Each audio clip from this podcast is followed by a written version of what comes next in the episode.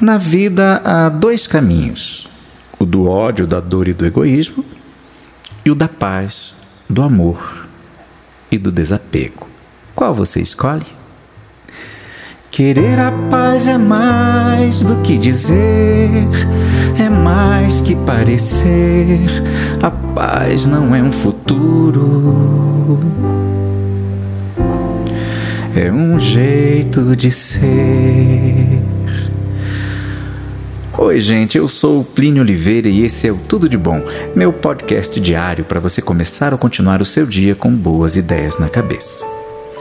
O inferno são os outros, dizia o filósofo existencialista francês Jean-Paul Sartre. Conviver, portanto, é uma arte. Exige sabedoria, técnica, exercício e, sobretudo, amor, muito amor. Mas o amor encontra obstáculos. Um deles, e um dos mais cruéis, porque vem de dentro para fora como efeito de uma frustração de amor não correspondido, é a mágoa.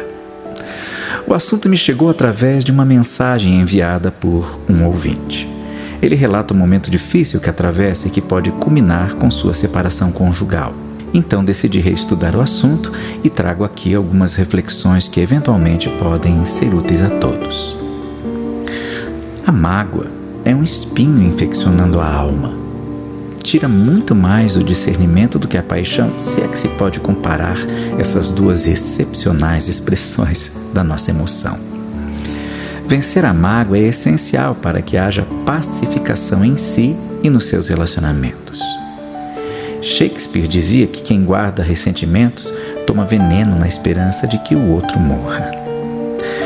Mas nenhum passo efetivo será dado na direção segura de superar a mágoa antes que você, lenta e sinceramente, se determine a superar a tristeza e a amargura que se voltam a quem te machuca.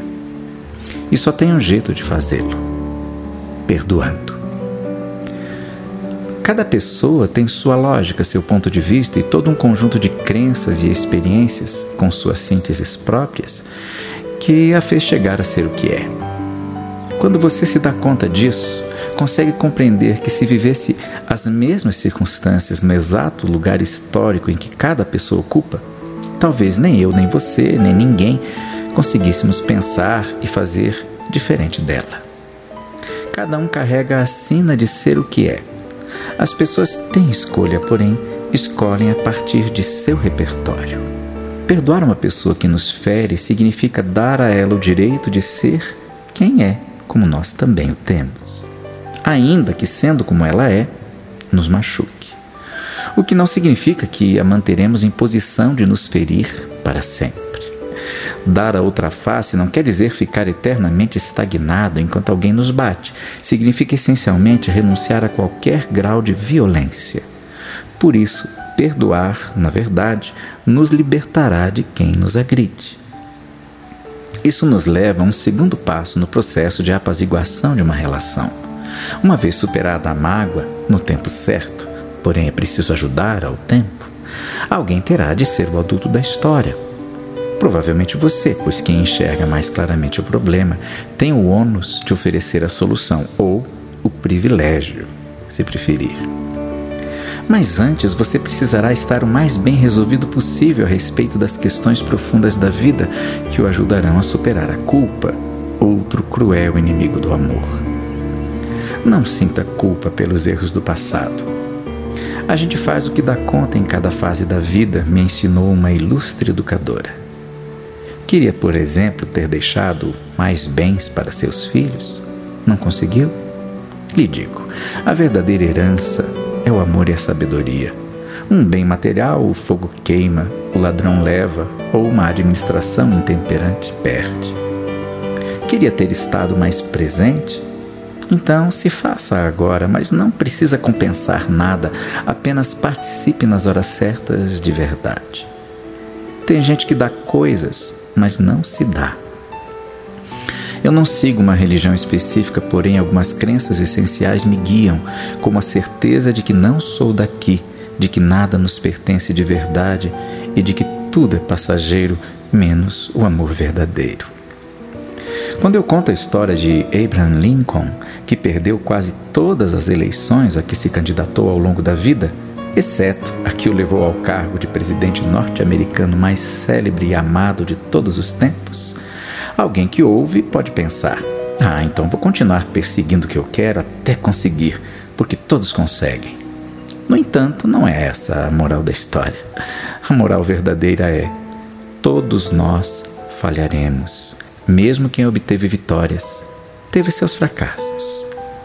Na vida, esses fenômenos que a gente não consegue controlar vontade de Deus, acaso, vontade do outro, decisões políticas, natureza, clima, tudo todos eles impactam diretamente em nossos sonhos. Às vezes, um projeto dá certo, às vezes, não.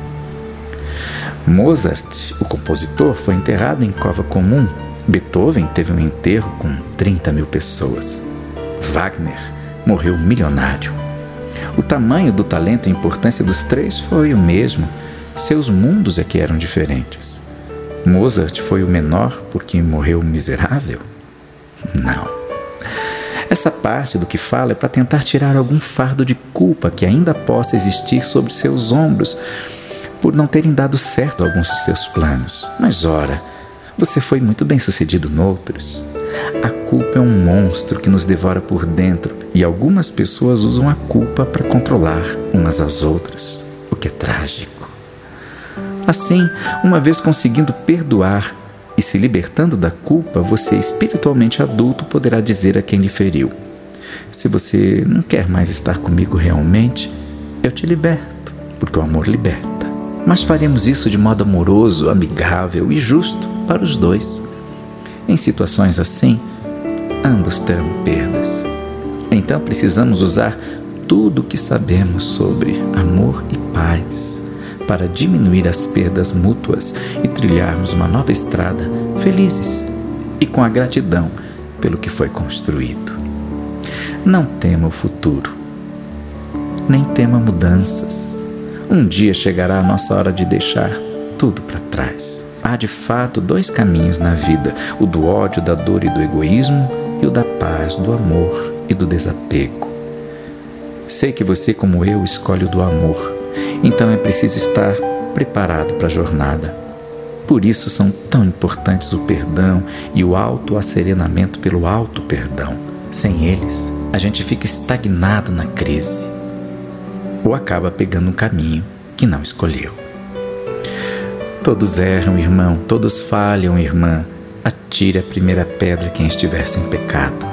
Se de algum modo essas palavras fizerem sentido para você que está me ouvindo hoje, desejo que tudo fique bem e que você encontre o bem que merece e precisa.